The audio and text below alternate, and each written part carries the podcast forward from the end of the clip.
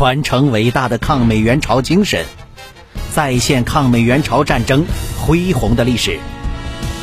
您现在听到的是由银针观澜制作播讲的《较量：伟大的抗美援朝战争》。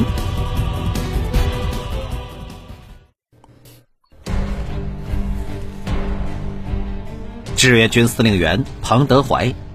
在沈阳等地短暂停留以后。于一九五一年三月九日回到朝鲜前线志愿军指挥部。当彭总司令回到朝鲜前线以后，得到的第一个有关战事的消息是，志愿军部队正节节后退，局面已无法控制。此时，李奇微已完成屠夫作战计划，并着手实施新一轮的作战行动。美国人为这个新的作战计划取名为“撕裂者行动”。李奇微制定的“撕裂者行动”是在完成屠夫行动之后的继续进攻，目标是夺取汉城，向三八线推进。他认为，联合国军地面部队全线同时发起进攻，力量是不足的，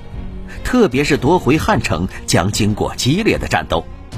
于是决定。首先以美军第九、第十军和东线的南朝鲜军从中部和东部战线向北推进，俘虏和消灭志愿军以及朝鲜人民军的有生力量，并撕裂志愿军和人民军的主力的联系，从侧翼对汉城形成包围，而后夺取汉城。如果说屠夫作战充满血腥气味的话，那么撕裂者行动则带有了战术的味道。李奇微。对屠夫作战的成果并不满意，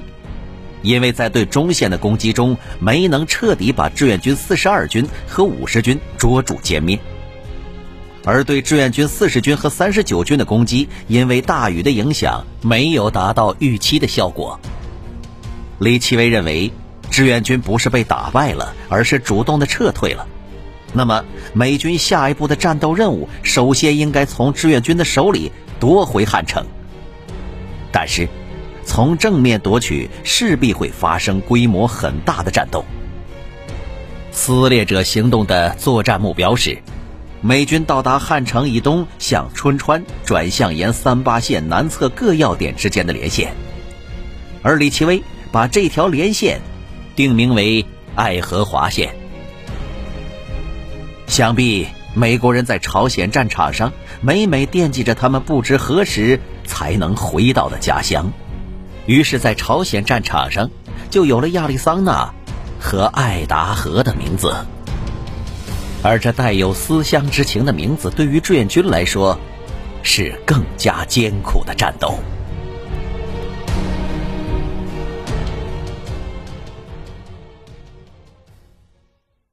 第二百二十六集，撕裂者行动的部署是。以美军第一军指挥的南朝鲜第一师和美第三师确保汉江南岸的江畔阵地，牵制汉城周围的志愿军和人民军。南朝鲜第一师并从金浦半岛威胁汉城西侧，而以美军二十五师北渡汉江，进至汉城东侧，准备包围汉城。美军第九军沿红川至春川轴线向三八线推进。占领春川和北三八线的重要要点。美军第十军和南朝鲜第三、第一军团均从其当面向三八线推进。三月七日一早，撕裂者行动是从美军第二十五师横渡汉江开始的。这天五时五十分至六时十分，仅美军第二十五师的炮火准备即使用了十个野战炮兵营、一百四十八门火炮。另有坦克一百辆，重迫击炮四十八门，自行高射机枪二十五辆，一百挺。此时此刻，在李奇微将军的面前，美军二十五师渡江前的炮火准备，完全可以称得上是此次战争中最猛烈的炮兵射击之一。李奇微仍然挂着两颗手雷，亲自督战。他对部下们说：“指挥官要和正在激烈战斗的部下在一起。”他今天是来做表率的，做表率的李奇微心里还是有一些担心，担心的原因依旧来自此时他的长官麦克阿瑟。撕裂者行动的计划不得不报请麦克阿瑟的批准。为了防止麦克阿瑟再次来到前线表演，李奇微把这次作战的调子压到了最低。可是麦克阿瑟还是表示要来，李奇微只好发去一封措辞小心谨慎的电报，请求麦克阿瑟将军出于安全的原因放弃在战役前夕视察前线。这一次，李奇微是幸运的，因为麦克阿瑟同意了他的请求，表示等战役顺利开始后他再来。天上的轰炸机也一波一波的飞到志愿军的阵地上空轰炸。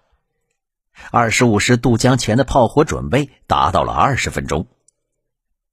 火力准备以后，美军第二十五师开始渡江，但是他们立即遭到志愿军炮火的封锁。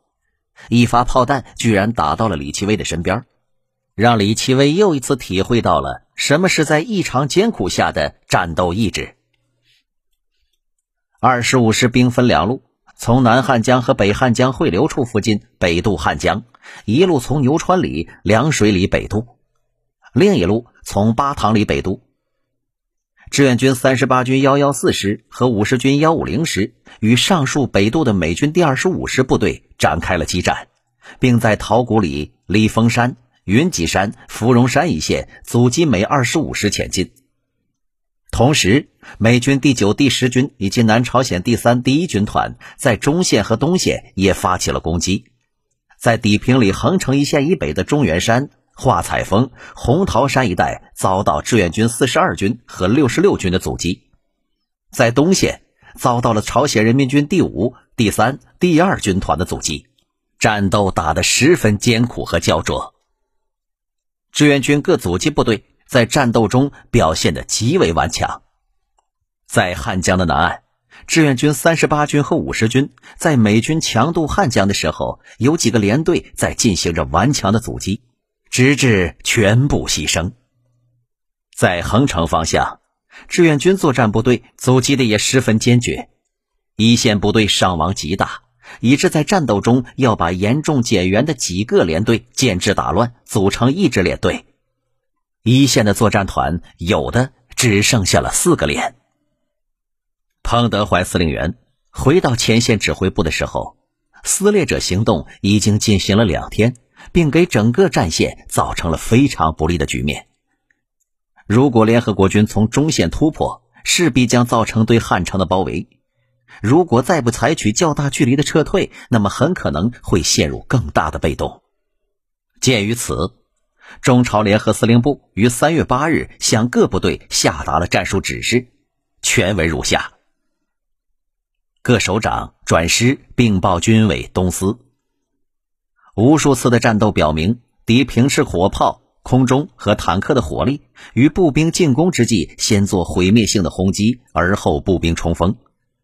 我们作战的方针是采取积极防御、纵深设防，利用良好的地形节节阻击、迟滞和杀伤敌人，赢得时间，以待后续部队到来进行战役反击。因此，在战役部署上必须确实贯彻前轻后重的原则，不应该在一个阵地堆很多的部队，导致过大的伤亡；也不应死守一地不动，让敌人打光。虽然战役上是积极持久防御。但战术上是应该节节阻击和反击的办法，即是逐山逐地阻击，每一阵地都应争取一定的时间，杀伤一定的敌人。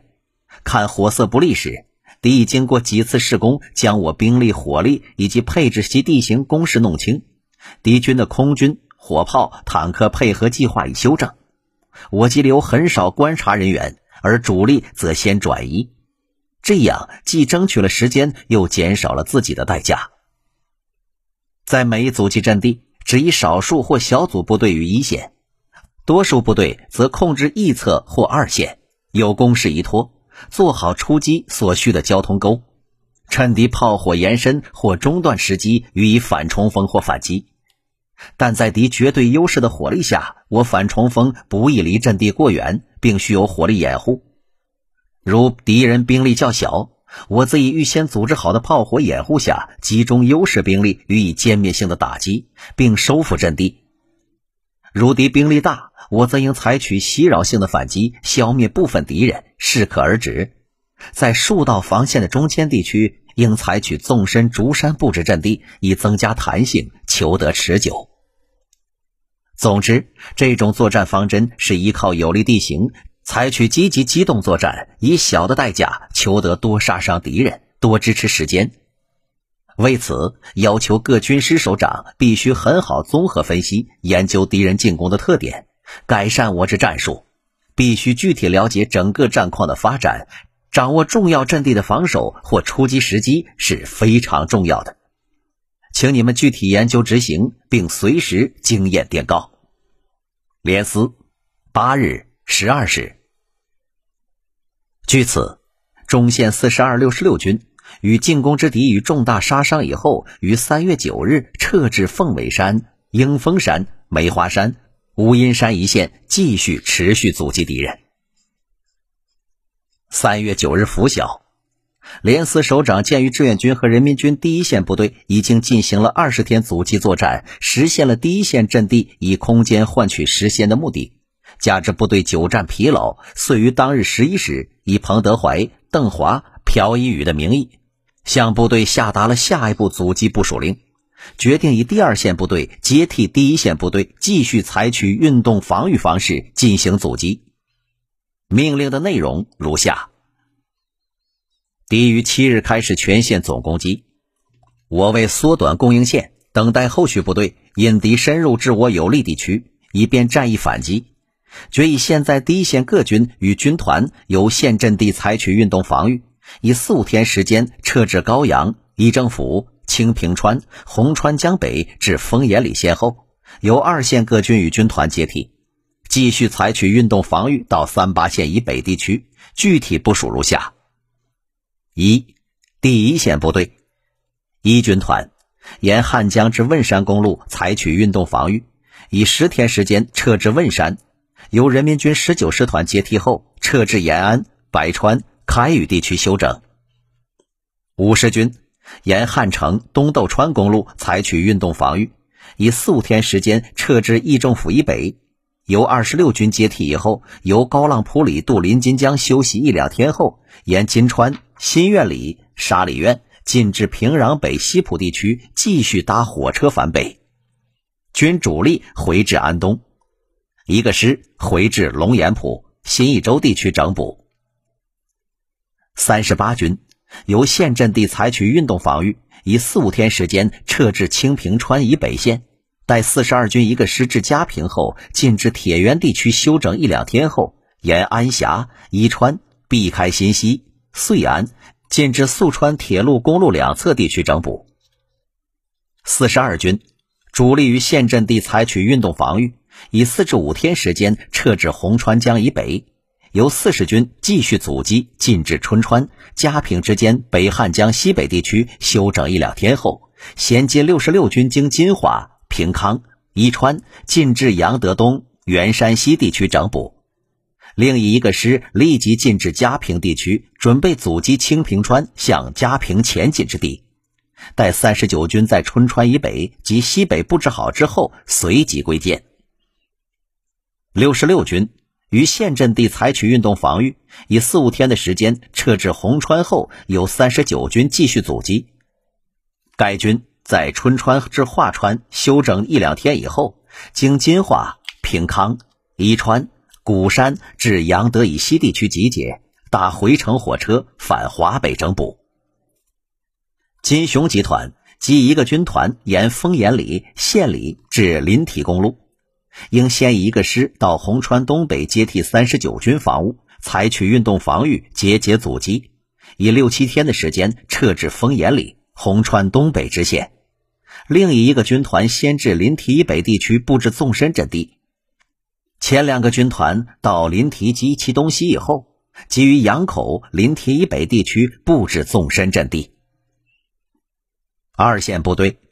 人民军十九师基于汶山南北地区布置纵深阵地，准备接替一军团继续采取运动防御，逐次转至三八线以北地区。二十六军。即县阵地准备接替五十军，即采运动防御，尽可能迟滞敌人前进，争取三月底至三八线及其以北地区。四十军除以主力于红川江北，就已成阵地型纵深阵地配置，准备接替四十二军，即采运动防御七至八天时间。待六十六军、四十二军、三十九军通过以后，另一个师立即于春川以南地区布置阵地，准备掩护军主力及三十九军向北转进。即衔接三十九军主力进至桦川以北（不含桦川地区），布置纵深阻击。三十九军除军指率军主力于红川东北地区（不含红川）就已成阵地，行纵深配置，准备接替六十六军，继续采取运动防御五到六天的时间。待六十六军通过，人民军到达以后，即撤至春川以北以西至桦川之线，布置纵深阵地。但应立即抽一个师，先开至春川以北、北汉江东西地区，布置纵深阵地，准备掩护军主力转移。各部开始行动时间均为三月十日夜间算起。在对各军下达撤退的指示之后，彭总向北京发去了电报，第一次提出了放弃汉城的想法。我于九日拂晓前安抵司令部。敌于七日又开始全线进攻，为继续疲劳敌人、缩短我之护线、争取时间，绝放弃汉城，采取运动防御，保持有生力量，吸引敌人主动进击三八线。我军运输情况尚未改善，部队仍经常吃不上饭，今后就地筹粮已不可能。兵力增大，供应需多，敌空军尽有增加。我空军不能相应掩护交通运输，此种困难不会减少，而会增加，将影响有决定性的下一战役。您刚才收听到的是由银针观澜制作播讲的《较量：伟大的抗美援朝战争》，欢迎继续订阅关注。关注银针观澜主页和公众号，闻历史风云，观人世沧桑。